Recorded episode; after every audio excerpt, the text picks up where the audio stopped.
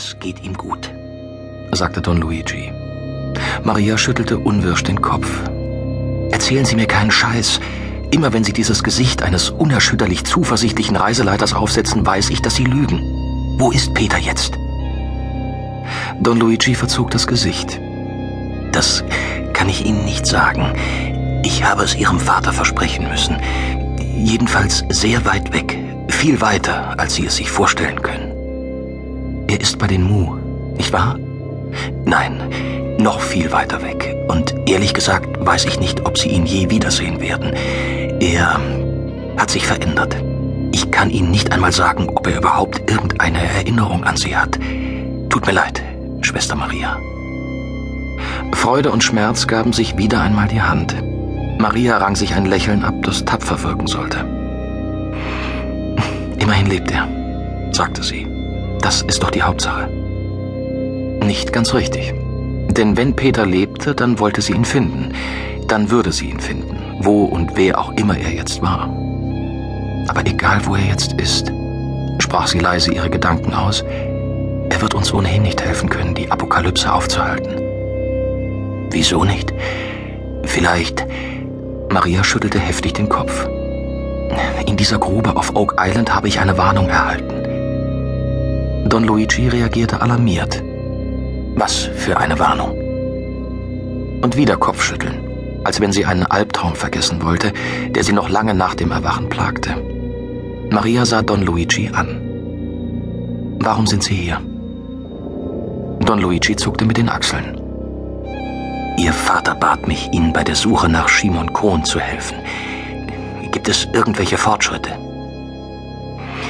Wir haben bisher gut die Hälfte von über 80 Shimon Kohns in Jerusalem überprüft, allerdings ohne ein sicheres Ergebnis, sagte Maria. Die Träger des Lichts sind ebenfalls aktiv. Seit dem 17. Juli wurden bereits vier Männer mit dem Namen Shimon Kohn ermordet. Dank Rabbi Kaplan haben wir Zugang zu den Ermittlungsakten der Jerusalemer Polizei. Irgendwas Auffälliges dabei? Maria hob die Augenbrauen. Vielleicht.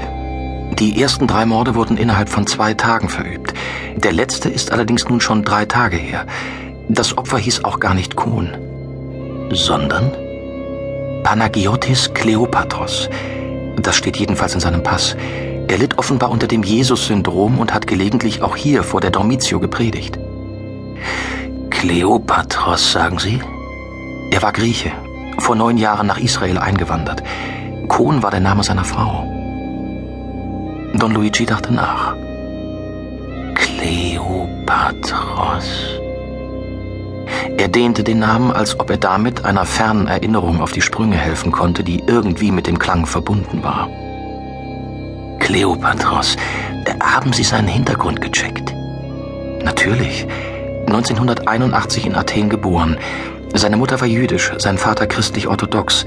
Schule, Militärdienst, Ausbildung zum Einzelhandelskaufmann, dann eine Pilgerreise nach Israel, bei der seine Psychose offenbar ausgebrochen ist. Jedenfalls ist er danach nicht mehr nach Griechenland zurückgekehrt. Don Luigi nickte nachdenklich. Haben Sie seine Adresse?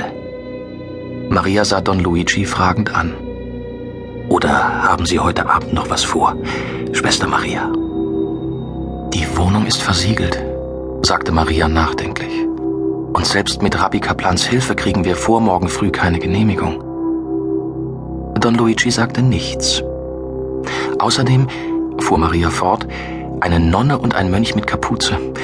Nicht gerade die ideale Tarnung in einer jüdischen Siedlung. Lassen Sie sich was einfallen, Schwester Maria. Ist das Ihr Ernst? Don Luigi sah sie nur an. Maria atmete durch, zog ihr Handy aus der Tasche und tippte auf eine der eingespeicherten Nummern. Joko, ich bin's. Ich habe eine etwas sonderbare Bitte. Trotz der späten Stunde herrschte in der kleinen Straße in Hachomar zu viel Leben, um unbemerkt in das dreistöckige Wohnhaus einzudringen. Immer noch spielten Kinder auf der Straße, in den Gärten wurde gegrillt, Gelächter und Ermahnungen flogen hin und her, das Aufjaulen eines Mopeds erfüllte die Nacht. Maria und Don Luigi parkten den Wagen, den Maria sich von der Abtei geliehen hatte, in Sichtweite des Hauses, zögerten jedoch auszusteigen. Vielleicht war es eine Schnapsidee.